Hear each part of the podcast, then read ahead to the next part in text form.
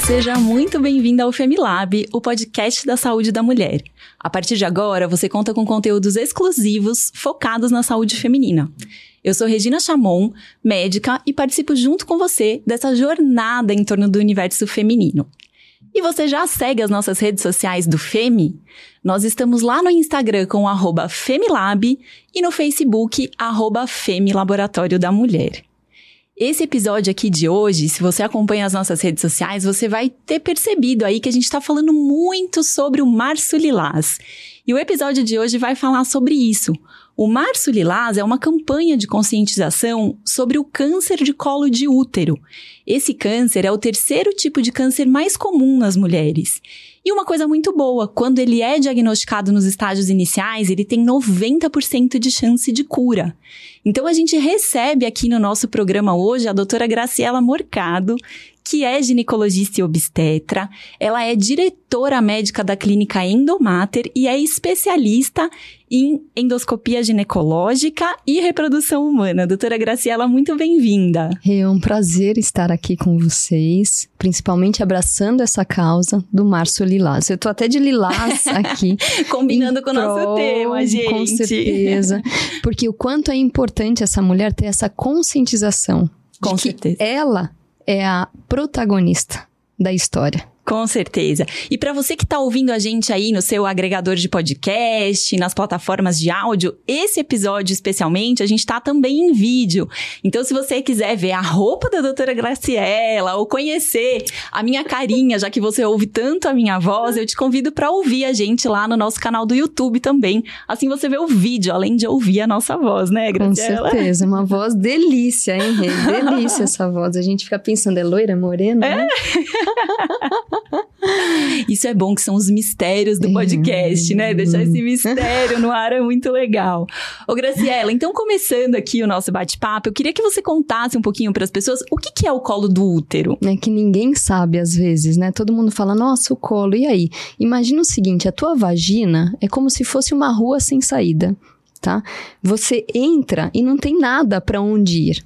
E dá de cara com o quê? Como se fosse minha mão fechada, a palma da minha mão fechada. Então aqui está a vagina e aqui minha mão fechada. Esse é o colo do útero. Uhum. E o colo do útero tem um buraquinho, que é o ósteo, tá? O orifício interno do colo, o externo e o interno. Aonde que o que, que é esse orifício? É onde passa o espermatozoide, onde dilata para passar o bebê. Então, o Papa Nicolau é um raspadozinho que se faz justamente nessa área do colo, que seria como minha mão fechada. Uhum. Então, quando o médico passa o espéculo, uhum. ele não vai abrir nenhum outro lugar. Ele é. vai direto no colo do útero, que se, como se fosse uma paredinha com uma portinha lá dentro. Tá certo, muito bom. E o que, que é, agora que a gente já sabe o que é o colo do útero, o que, que é o câncer do colo do útero? Por que, que isso é tão falado? Por que, que existe essa campanha de conscientização no mês de março? Sim, é um tumor, então o que, que é o câncer, né? É um tumor que existe lá no colo do útero. E o mais importante disso é que ele é, igual você disse, tratável.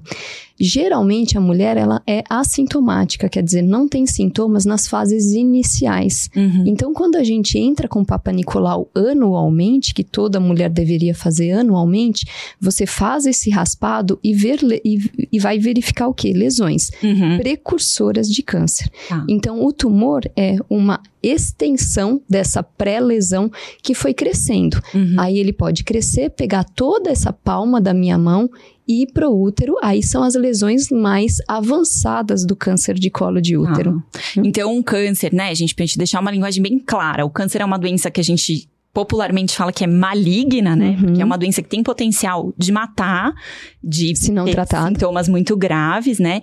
No começo dessa doença, então a mulher não sente nada, não tem nenhuma manifestação e por isso a importância da gente tentar prevenir para poder tratar o quanto antes, é sim, isso? Sim, porque antigamente a gente achava o quê? Quem tinha o câncer de colo de útero? Eram aquelas mulheres promíscuas, com hum. múltiplos parceiros. Então, aí gera aquela coisa: ah, não, eu não tenho, eu só tenho meu marido, eu não vou ter câncer de colo de útero, então eu vou deixar meu Papa Nicolau a cada 5, 10 anos. Tá. E não é bem assim. Você tem que fazer porque hoje em dia Por mais que, vamos pensar, numa mulher que casou virgem com um marido. Uhum. Esse marido, às vezes, teve outras parceiras que tiveram outros parceiros que tiveram. Então, você vai abrindo o leque dessa contaminação pelo vírus HPV, que é um dos Hum. precursores do câncer de colo de útero. Isso que eu ia te perguntar, você falou da questão da promiscuidade, né? Então, qual que é a relação do câncer de colo de útero com a atividade sexual? Quanto, é, quando a gente coloca lá da atividade sexual, é quanto mais parceiro, mais propensa você tá suscetível ao vírus. O Tá. vírus é o HPV, é o papilomavírus humano. Uhum. Ele é sexualmente transmissível, então ele não transmite no banheiro, Tá. na toalha, né? Que muita gente fala, nossa, minha irmã tem HPV. Eu posso tomar banho com a mesma toalha? Uhum. Pode, você não vai. Posso sentar no vaso sanitário? Pode. É contato sexual. Tá. E não só contato sexual, penetração. Tá. Contato até fricção Aham. pode acontecer, Tá. Tá? Uhum. Isso é importante, que às vezes elas, é, as pacientes falam, não, mas eu sou homoafetiva, não, Uhum. não posso não ter. Não, você pode ter o objeto, né? Pode ter a fricção. Aham. O câncer é um dos tipos de HPV que pode dar, mas ele pode dar também as verruguinhas, Uhum. que é a famosa crista de galo, lembra? Uhum. Que Sim. antigamente se falava. Sim. Essas verrugas, elas aparecem na parte externa da, da- Sim, da vulva. sexual. Isso, da vulva, que é a parte externa, mas ela pode também ir um pouquinho para a parte da Da vagina. parede vaginal. Mas aí fica como se fosse um repolinho, uma crestinha mesmo de galo, Uhum. sabe? Sei. É rugosa. Isso é visível. Tá. Agora, a lesão precursora, essa não é visível. Então, realmente, no Papa Nicolau é feito esse raspado. Aham. E aí, quando identifica a suposta lesão, você tem que fazer aquele outro exame, que é a colposcopia, Hum. Para diagnóstico. Sim. Esse raspado dói? Esse raspado não dói. É um Tá. exame que, assim, em cinco minutos você faz. Uhum. É lógico, tem muitas mulheres que falam, nossa, mas dói aquele bico de pato que elas chamam, né? Que é o espéculo. Gente, eu acho tão feio bico de pato. Mas enfim, o espéculo é, é sempre colocado de forma delicada, né? Uhum. Ele pode ser colhido tanto por médicos como pela parte da enfermagem. Tá. Então, você vai sentir, eu falo que é um raspado é uma espátula Tá. que passa. E depois vem uma escovinha bem no buraquinho. Uhum. E a gente tem a sensação que parece que tá mexendo no umbigo. Naquela Ah. hora que ele faz o giro da Uhum. escovinha, dá uma sensação meio de gastura, digamos assim. Né? Mas uma gastura boa, né, gente? É uma Ah. gastura por uma boa causa. Mas com certeza, um exame que vai em três minutos se faz e você tá prevenindo Uhum. lá na frente, a longo prazo, um câncer um de câncer, colo, de útero, certeza, gente. Com certeza. Hum. Graciela, você trouxe um ponto muito importante, que é a questão das relações homoafetivas. Muitas vezes as mulheres têm mesmo essa ideia, né? Ah, se eu não tenho um parceiro homem, então eu posso ficar um pouco mais tranquila com a minha saúde é, ginecológica, eu não preciso, de repente, ir todo ano no, na- no ginecologista. Então, eu queria que você falasse um pouquinho sobre isso, né? A mulher que tem relações homoafetivas, ela precisa ter os mesmos cuidados da mulher que tem relação heterossexual? Da mesma forma, da mesma forma, não muda nada. Hoje o que a gente quer, nós mulheres, não é? Toda a igualdade. Então, independente se você tem relação com homens ou com mulheres, o tratamento, o nosso controle da nossa saúde também tem que ser igual. Você Uhum. tem que ir no seu ginecologista fazer o seu Papa Nicolau. Relação homoafetiva apenas no engravida. Sim. Entendeu? Agora o resto você tá suge- é sugestiva, sugestionada, na verdade, a ter doença sexualmente transmissível. Uhum. Isso é comum. Principalmente aquela mulher que usa as próteses, né? Aham. Você coloca na, na sua parceira, depois coloca em você, você tá transmitindo, Trocando querendo ou não, trocando bactérias, bactérias, fluidos, Uhum. né? Por isso que é importante essa conscientização de que não é só homem e mulher. Uhum. Muito bom. E, Graziela, voltando aqui um pouquinho, né, na questão do câncer de colo de útero, tem alguma população que é mais predisposta? Tem algum fator além do HPV que predispõe a esse tipo de câncer? É super interessante essa pergunta, por quê? Onde que o HPV se aloja? Né? Então, o vírusinho que tá lá na minha mãozinha fechada, Aham. aí imagina aqui para quem tá no vídeo, né? Aham. A minha mão fechada aqui, lá na palma da minha mão, é a endocervice, quer dizer, é um tijolinho, é só uma fatiazinha do tijolinho. Tá, A ectocervice é um monte de tijolinho junto. tá. Quando a endocervice, que tá aqui dentro, sai um pouquinho para fora, é a Uhum. famosa feridinha do colo do útero, lembra? Hum, que antigamente tá. a gente cauterizava. Eu tenho feridinha, Sim, cauteriza. Sim. Essa, uma porção de tijolinho, ela é mais sugestiva a pegar aquele, papa, aquele HPV. HPV. Então, o vírus entra Tá. lá dentro desse um tijolinho. Uhum. É mais fácil ele entrar nesse um tijolinho do que entrar naquele monte de tijolinho. Tá. A Então, barreira essa é menor, é né? menor. Essa é, ectopia, essa feridinha, ela pode acontecer em Hum. quem usa anticoncepcional, Hum, é muito comum, Tá. fumantes Uhum. e mulheres que tiveram muitos filhos, Tá. independente do parto normal ou cesáreo, Tá. tá? Então, Isso é esses são interessante. fatores que Fatores de risco e, né? óbvio, é, aí a multiplicidade de parceiros. parceiros. Né? Tá. Quando você fala de multiplicidade de parceiros, né? A gente tá vivendo um momento aí do mundo em que as pessoas se sentem mais livres, em que muitas vezes a gente não quer ficar num relacionamento único por um período muito prolongado. O que, que é uma multiplicidade de parceiros? Tem um número que eu posso entender que eu tenho uma multiplicidade de parceiros? A gente não tem um número fixo, né? Mas eu penso o seguinte: é importante sim você testar e Uhum. ter outras relações. E não só com um. Não tô defendendo aqui nada de vamos transar todo mundo aí, né? Tá? Mas o importante é use preservativo. Você tem que saber, como mulher, do jeito que você gosta, Uhum. a relação sexual, qual o tipo de parceiro que você quer. E dentro disso, o seu cuidado é comprar a camisinha, seja feminina ou masculina. Na hora do vamos ver, tá lá. Não Uhum. depende só do seu parceiro isso. Então, essa multiplicidade de parceiros é o que eu falei lá. Às vezes ela foi casada com um homem só, só que esse um teve várias, Tá. tiveram vários. Hum, Então o leque vai aumentando. sim. E não, na verdade, você que, por exemplo, nunca teve. Uhum. Vou te dar um exemplo meu. Tá, Meu. vamos lá. Eu Gosto, lá- gente, de exemplos pessoais. É, vamos lá, abrir, abrir as Abrir portas. né?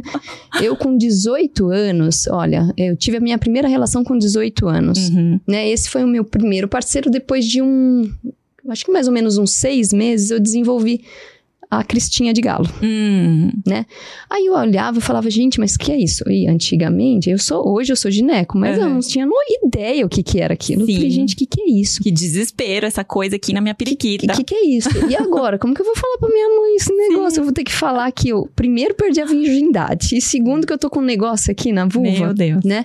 E aí eu fui com ele, sozinha, Uhum. no ginecologista. Tá. E quando o ginecologista falou: Olha, você tem a lesão, eu tinha na época o condiloma, que então são Uhum. várias lesõezinhas, mas estava indo pra vagina até. Tá. E eu precisava fazer um procedimento cirúrgico de Aham, cauterização, porque estava muito extenso, então eu tinha que internar, Tá. fazer anestesia pra fazer. Aham. Aí o, o meu namorado na época falou assim: Mas doutor, ela, como que ela teve isso?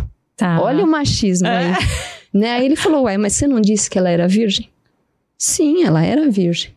Então foi você que passou. Opa. Então você veja o quanto Uhum. é importante, ah, mesmo se você tem um parceiro, o que ele leva de trás é Uhum. muito importante. Uhum. O que que eu aprendi com tudo isso, que foi muito importante, que eu falo hoje para as meninas, é assim: conte para sua mãe que você teve relação e o que que tem. É muito Sim. importante isso, essa divisão. Porque ela vai ficar feliz, primeiro, porque você confiou nela, e segundo, que ela é tua amiga. A única amiga que a gente tem é a nossa mãe, Aham. não é? E aí, ela vai te dar todo o apoio. Sim. Porque é importante ter a mãe, lógico, parceiro às vezes vai dar apoio, depende muito do parceiro, mas é a mãe que tá lá do lado, ó, sustentando a mãe, a amiga, enfim, a prima, a tia, para quem não tem, né, uma mãe. Mas isso é importante e essa visão de que, olha, agora eu preciso usar a camisinha, Sim. não é porque eu tenho um parceiro único ou vamos fazer todos os exames pra gente ver se tá tudo é ok. isso que eu ia te perguntar. Tem pessoas que têm um relacionamento mais prolongado e que querem deixar o uso da camisinha. Então, do que você tá falando, eu entendi que a camisinha protege a gente, não só do HPV, mas de uma série de doenças transmitidas pelo sexo. Tanto a camisinha masculina quanto a feminina. Sim. A feminina também sim, tem a esse feminina papel, também. né? Mas se eu tenho um relacionamento mais prolongado, se eu não quero usar preservativo porque, sei lá, pra mim não é confortável, o que, que eu posso fazer? É possível deixar o preservativo de lado e mesmo assim ter relação sexual segura? Sim, é possível através do quê? Vá no seu ginecologista, peça exames, ele no urologista, Tá. Faça essas avaliações e converse com o seu parceiro. Ó, vamos tirar a camisinha? Uhum. Vamos fazer exame pra gente ver se tá tudo ok? Tá. E vai, e abraça e tudo. É, o, o importante é ser feliz, Sim. né? Mas esse ser feliz com cuidado. Sempre. Não é a primeira transa que você vai lá, ah, não uso anticoncepcional, eu uso o DIU, vamos lá. Uhum. Não te conheço, te conheci hoje. tá certo. Então, é, falando um pouquinho aí sobre a prevenção do câncer de colo de útero. Então, esse cuidado, né, no momento da relação sexual, ou de usar preservativo, ou de ter todos esses exames antes de eventualmente fazer um sexo desprotegido, né? É, você falou sobre tabagismo, então, para as mulheres parar de fumar, acho que é muito importante, sim, né? Sim. E eu queria saber um pouquinho, então, sobre o diagnóstico precoce, que no começo aqui da nossa conversa eu falei que quando é um estágio inicial, 90% de chance de cura. Uhum. Então, como é que a gente faz esse diagnóstico precoce? Como é que a gente pega a doença bem nesse comecinho, assim? O diagnóstico é a sua ida no ginecologista e fazer o, o exame de Papa Nicolau. Uhum. É isso. O que a gente tem que pensar é que isso é pela é, Instituto do Câncer, o INCA, uhum. tá? Tem 17 mil novos casos de câncer de colo de útero no Brasil. Por ano. Por ano. É um número enorme. É um gente. número grande. Se a gente for ver o mundo, são mais ou menos em torno de 290 milhões. Uau. Desses 290 milhões, 500 mil só viram câncer. Tá. Olha só como é raro. Uhum. De 290 milhões, 500 mil. É um número significativo? É. Porém, ainda pequeno. Pequeno. Que bom. Aqui no Brasil, o que acontece? Pela, talvez, não sei se precariedade do sistema público, uhum. ou pela desinformação dessa mulher, uhum. é, pelo medo dela ir e ter, ai, nossa, vai me machucar o Papa Nicolau. Isso impede essa mulher, ou mesmo o machismo do homem. Eu não quero que você abra a perna para mais ninguém. Sim. Né? É, isso faz com que essa mulher não vá ao gineco e não faça o exame de Papa uhum. Nicolau. Que é indispensável. Eu não posso deixar essa mulher de fazer igual mamografia depois. Né? Então, se você se ama e se cuida, a primeira coisa é você cuidar do seu corpo. Sim. Né? A gente, afinal, a gente está aqui por algum motivo. E por que não cuidar desse corpo de claro. forma digna? Claro. Né? E é o exame de Papa Nicolau, raspadozinho, que sai aí o resultado em 10 dias.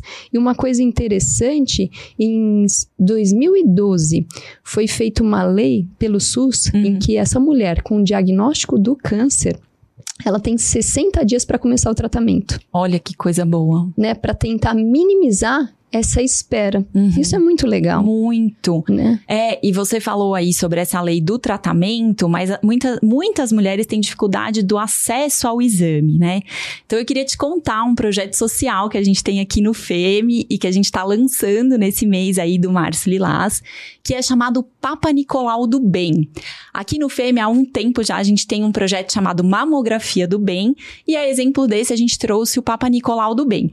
Então, olha só, esse programa nosso, qualquer mulher que for ao FEME fazer qualquer exame, gente, exame de sangue, exame de mamografia, um próprio exame de Papa Nicolau, essa mulher ela pode pedir na recepção da unidade do FEME um voucher, que é uma doação de um exame de Papa Nicolau para aquelas mulheres em situação de vulnerabilidade social, mulheres que não têm condição de fazer esse exame ou que muitas vezes pelo sistema público de saúde vão demorar muito para fazer o exame. Então é só pedir o voucher na recepção. A única coisa que essa mulher precisa depois para realmente realizar o exame é ter um pedido médico desse exame e a gente faz o exame de forma gratuita nas unidades do FEME. Então, você aí que está ouvindo a gente também, se você conhecer alguma mulher que está precisando fazer o exame, que não tem condição, a gente tem essa campanha que é uma campanha perene, ela acontece ao longo de todo o ano nas unidades do FEME. E aí a doutora Graciela já contou pra gente que uma vez que esse diagnóstico se faz positivo, o Sistema Único de Saúde ele tem esse compromisso de em 60 dias iniciar o tratamento, né, Sim. Graciela? E lembrando, você vê que grandioso é o evento, né? A, essa compartilhamento do FEME para com a sociedade, a mulher em si, né, que é um laboratório da mulher, o FEME. Isso é muito legal porque é, dá o peso não só para o FEME, mas para nós que conhecemos alguém em situação uhum. de risco, digamos Sim. assim, para ter um câncer, para ajudar essa mulher. Por que não ajudar ao próximo, né? Não sei, uma funcionária, alguém que você conhece, amiga da amiga que não tem mais o plano de saúde, queria fazer um Papa Nicolau. Sim. Gente, isso é, é, simples. É só pegar o voucherzinho e entregar. Com certeza. Isso é muito legal, é lindo, é lindo. E lembrar que é, como uma das lesões precursoras, né, o HPV, uhum. 80% de nós mulheres já foi contaminada pelo HPV. Olha só, sem nem saber, né? Sem nem saber. Uhum. Então, com 25 anos, geralmente a- abaixo de 25 Uhum. anos, é, uma, é um estudo é bem legal. As mulheres, elas fazem a sua imunidade é melhor, Tá. então o tratamento, o autotratamento. Tá. Após os 35 anos, por conta de imunidade, tabagismo anticoncepcional, Uhum. enfim, esse autotratamento, a autoimunidade diminui. Então você tem a tendência a ter mais suscetibilidade ao Uhum. risco desse câncer de colo de útero. Deu pra entender? Deu. Então, vamos ver se eu entendi. Antes dos 25 anos, o corpo da mulher, ele tá mais preparado para lidar com o vírus e eliminar o vírus sozinho. Sim. Depois dessa idade, as mulheres numa idade adulta um pouquinho maior, o corpo tem uma dificuldade maior. Então, o vírus ele fica ali no nosso corpo, a gente não consegue naturalmente eliminá-lo e isso aumenta o nosso risco de ter Sim, câncer, é sim. isso? Talvez até por um gerenciamento de estresse alterado, Ah, né? gente, Aí agora, agora é eu uma pala- falei. palavra que eu amei aqui, ó. Te peguei. Todo episódio do Femilab a gente vai falar sobre gerenciamento do estresse. que é importantíssimo, Sim, né? Eu- não, não existe o desestressar, você tem que Uhum. gerenciar o teu estresse hoje em dia, porque todo mundo é estressado, né? Então, por que não ter esse autocuidado e ir nos pilares da sua saúde para realmente tratar? Com certeza, com certeza. Gente, você que ouve o Femilab faz tempo já tá acostumado que a gente tem um momento das perguntas das ouvintes aqui. Então, vou pegar minha cola aqui, gente. Vamos ver o que que entrou. de- Quando eu faço isso, gente, eu me sinto muito radialista, sabe? Aquelas coisas, as perguntas dos ouvintes. Então, Olha, mas a uau. sua voz é de radialista, a minha é de uma bebê. Imagina! oh, vamos lá. Então, é, a Fernanda Costa perguntou: com que frequência eu preciso fazer o exame de Papa Nicolau? Tá. Pelo INCA, eles falam a cada três anos. Uhum. Eu, tá? Clínica privada, eu gosto anualmente. Eu acho que é o mínimo que a gente tem que fazer pra gente é anualmente fazer o exame de Papa Nicolau, da mesma forma a mamografia a partir dos 40. Uhum. Ou antes, caso tenha histórico de câncer de Sim. mama, né? E até esse momento, né, Graciela, da ida anual ao ginecologista, convida a gente um pouco a refletir como é que tá a nossa saúde, o que, que eu tô fazendo para me cuidar, de repente identificar outras questões de saúde que são ali é, silenciosas, né? Então, sei lá, uma glicemia, um açúcar no sangue que tá aumentando um pouquinho. Uhum. Às vezes, é, a, a ginecologista acaba sendo clínica geral da mulher, né? É, é. Então, às vezes, questões relacionadas ao sono, enfim. Vale a pena todo ano ir no ginecologista Sim. e aí já fazer. E a gente tem que lembrar o seguinte: o Brasil tem uma medicina preventiva. Uhum. E não uma, uma medicina curativa. A gente reclama muito do Brasil, mas Estados Unidos, Europa, a, a, a necessidade né, e a opção de tratamento é muito difícil. Para Uhum. até ela chegar ao tratamento é chato. Não existe lá, por exemplo, atendendo mulheres de lá, elas vêm muitas vezes para cá para fazer toda a rotina, Uhum. o check-up que a Sim. gente diz. Não existe check-up. Lá não, você não tá sentindo nada, não precisa, Não vir. precisa. Uhum. Não, a gente tem que se orgulhar do nosso Brasil Sim, que é uma medicina preventiva. Com então, por que não fazer anual? com certeza, com certeza. E um exame com, que não, não tem um custo enorme, custo né? pequeno. Um custo pequeno em relação ao benefício que ele traz. E rápido, né? Rápido, exatamente. Ó, mais uma pergunta aqui que é da Marcela Ramos. Ai, olha que pergunta legal, gente. Queria muito falar sobre isso. Quem que pode tomar a vacina contra o HPV? A gente falou que o HPV é esse vírus que predispõe, né, ao Uhum, câncer de colo de uhum. útero. Então, quem que pode tomar essa vacina? Pelo Sistema Único de Saúde, meninas, tem Uhum. as duas opções, meninas e meninos, tá? Tá. Meninas de 9 a 14 anos, então eles falam aquelas que não tiveram a vida sexual. O Uhum. HPV, a vacina do HPV, existem dois tipos, hoje aqui no Brasil, disponibilizados pelo Sistema Único de Saúde. A quadrivalente tem os dois tipos mais frequentes que causam a verruguinha, Tá. do colo do útero, que é o Uhum. 6 e o 11. E o 16 e o 18 é o mais precursor de câncer de colo de útero. Tá. Então você tá aí, imagina que se tem mais de 200 subtipos de HPV. Uhum. Tá. Você tá pegando os quatro. Não quer dizer que você não está sugestiva a ter outros, Tá. tá? Mas pelo menos você tá, ah, como que eu vou falar? Protegida. Protegida contra o pior deles, que é Uhum. o, o 16 e o 18 Tá. né? Então, é, pelo sistema único, é, as meninas de 9 a 14, meninos também Aham. de 11 a 14. Tá. 14, posso até ver. Posso É, ver. Pode, a gente pode colar. corta, Gente, né? enquanto a doutora Graziella cola ali, é isso que ela falou, né, dos subtipos do vírus HPV, hoje acho que tá fácil a gente entender olhando pro Covid, né? A gente tem a variante Delta, a variante Ômicron, a variante não sei o quê. Então é isso, é o mesmo vírus que ele tem um detalhe ou outro diferente que pode burlar ali a nossa imunidade. Sim, sim. Então, no HPV isso também acontece, mas os quatro que mais predispõem ao risco de câncer são esses cobertos pela vacina Sim, sim. quadrivalente. É o 6 e o 11 e o 16 e o 18. Ótimo. O 16 e o 18 são os mais oncogênicos. Então, Uhum. meninas de 9 a 14 anos e meninos de 11 a 14 anos. 11 a 14 anos. Então, olha aí, mães de meninos, como é importante Tá. também vacinarem os meninos, né? A doutora Graciela falou pra gente aqui que muitas vezes quem traz o vírus é o homem mesmo, né? Sim. Então, é importante a gente cuidar das Sim. meninas e dos meninos. Você falou disso especificamente no Sistema Único de Saúde. Dentro dos serviços privados, isso muda? É, por exemplo, aí eu tenho 30 anos, né? Alguma né, Exatamente. que vai, E aí, 30 anos? Eu posso ou não? já eu não sou comecei minha vida casada, sexual, nanana. já tive alguns parceiros. Vale ou não vale? Vale a pena, Tá. vale a pena. A gente tá fazendo aqui, na verdade, é uma vacinação pro- contra um risco a Uhum. longo prazo, Tá. Né? Então, com 50, 60 anos, você tá prevenida, Uhum. né? Então, eu receito, eu Tá. gosto e eu prescrevo para essas mulheres, mesmo com vida sexual, mesmo com 30, 35 Tá. anos, mulheres solteiras, por exemplo. Sim, ótimo. Então, meninas, cuidem-se aí. Ó, e a última pergunta que a gente recebeu aqui das nossas ouvintes foi a Rose Loretti.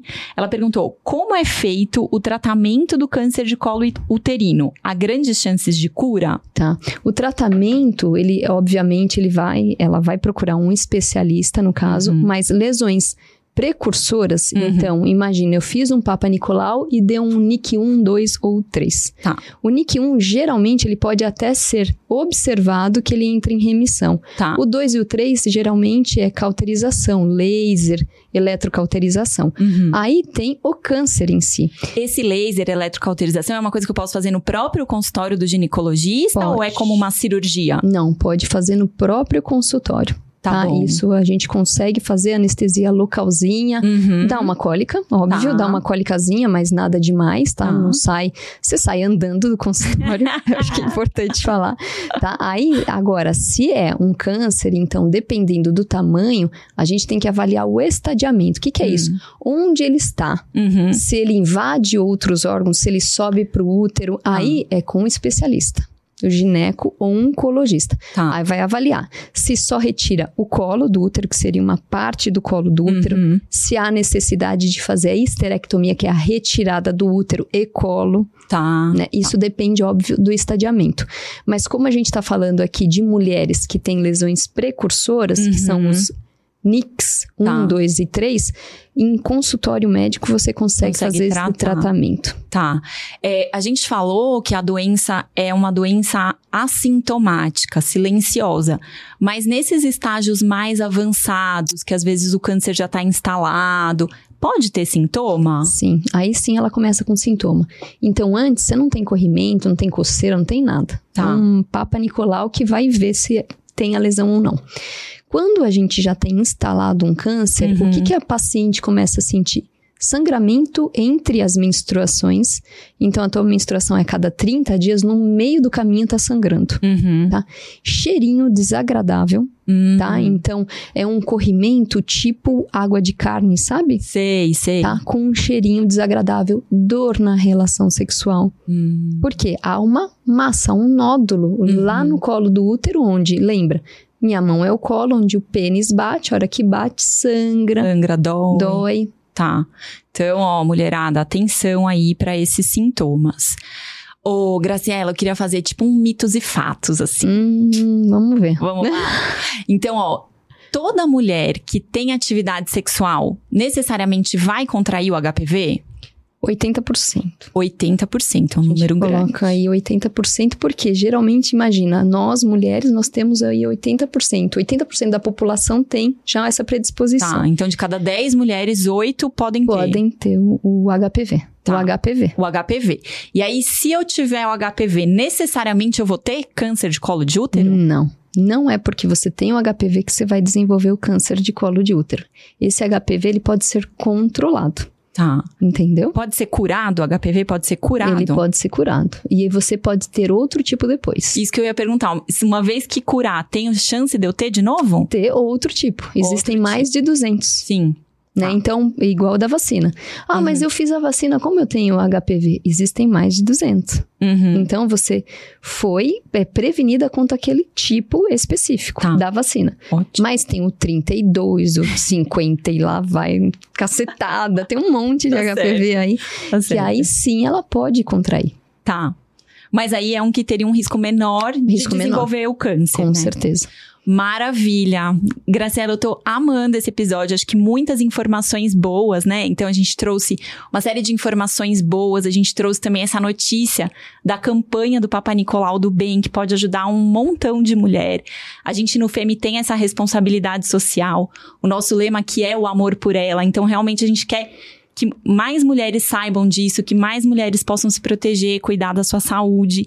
Então a gente está se encaminhando aqui para o final do nosso episódio e eu queria que você deixasse sua mensagem final aqui. Primeiramente, eu quero agradecer a você, ao FEME, pela, pelo esse convite tão gostoso que é, né? Sim. Primeira, meu primeiro podcast. Uau, gente, que delícia! É o meu primeiro em vídeo também, gente. Olha lá, então, pronto. junto aí nessa já estreia. brindar em água aqui. e o quanto é importante esse cuidado de nós mulheres, esse nosso empoderamento. Hoje a gente fala muito do empoderamento, do porquê a gente tem que ganhar igual o homem, porque a gente trabalha em diversas jornadas e por que não parar um tempinho, mesmo com filho, família, eu sei, eu tenho, é difícil. Mas a gente tem que parar um tempinho, respirar e olhar e falar assim: agora eu vou me cuidar, porque se eu não me cuidar, quem vai cuidar de mim? Né? Então isso é importante, o amor por elas. Então tem um amor por você, que é o que o Feme coloca na gente. Então vai lá no Feme, É isso aí. gente. colhe seu Papa Nicolau, colhe diversos exames. O Feme é uma delícia, porque a gente senta, só vê mulher. é muito gostoso, é, gostoso, ambiente acolhedor. É bonito, É né? muito gostoso, É muito gostoso. é, é acolhedor. Eu acho que isso que é importante e que falta na medicina Com o certeza. acolhimento que o FEME dá. E aí, se você conhece alguém para dar o voucherzinho, por que não fazer esse ato de amor também? O conhecimento cura. Então é importante essa disseminação de informação para justamente ter conhecimento para todos e curarem diversas pacientes. Muito bom. Graciela, para quem quiser acompanhar seu trabalho, eu sei que você tem um trabalho muito legal com endometriose, né? Sua maior bandeira aí. Conta para as meninas que estão ouvindo a gente, como que as pessoas te acham, suas redes sociais, seus projetos. Ah, que legal. Eu, eu amo endometriose. Até me surpreendeu quando falou do Março Lilás. Eu falei, gente, eu só achava que tinha um amarelo. Olha que interessante. E que gostoso que, falar que é o sobre Amarelo? o mês da endometriose, de Ah, conscientização da endometriose também. Mas você veja, são du- é, o mesmo mês para duas coisas femininas. Sim, sim. Né? É, e duas bandeiras muito grandes, tanto da endometriose, que é uma em cada 10 mulheres tem, Uhum, né? sim. como o do câncer de colo de útero, que é um dos cânceres que mais mata, como você É. falou, né? Gente, dois episódios ou três atrás aqui, a gente fez um episódio especial sobre endometriose. Então, quem quiser ouvir um pouquinho mais sobre esse tema, também eu convido a Sim. voltar a algumas casas. Sim, com certeza. E para quem não me conhece, lá no Instagram é dra.graciela Morgado. Tem diversos vídeos também no YouTube em que a gente explica bastante coisa da endometriose. É só digitar doutora Graciela Morgado que eu apareço. Muito bom. E a gente vai deixar na descrição desse episódio também os links para quem quiser acompanhar o trabalho da doutora Graciela, que é muito legal. A gente confessa que eu tô encantada no Instagram dela. Tem muito conteúdo super bacana mesmo. Parabéns, viu, Ah, Graciela? obrigada, Rê. obrigada mesmo, de coração, por tudo aqui que vocês fizeram. Uma delícia. Local. Muito bom. Então, meus que, minhas queridas, meus queridos, porque esse podcast também deve ser ouvido pelos rapazes que querem cuidar das mulheres ao seu redor. A gente hoje falou um pouquinho sobre o câncer de colo de útero, que é o terceiro tipo de câncer mais frequente nas mulheres, que quando é diagnosticado precocemente tem uma chance enorme de cura e que pode ser prevenido através de um exame muito simples como é o Papa Nicolau. E lembramos aqui, conta, contei para vocês da nossa campanha Papa Nicolau do Bem. Queria agradecer os ouvidos de vocês que ouviram a gente pelas plataformas de áudio e também quem acompanhou a gente aqui pela telinha. Muito obrigada. A gente se encontra no próximo programa. E se você quiser mandar pra gente alguma dica, sugestão de tema, perguntas para os próximos episódios, você pode fazer isso através do e-mail femilab@laboratoriodamulher.com.br ou nas nossas redes sociais. Até o próximo episódio do Femilab, o podcast da saúde da mulher.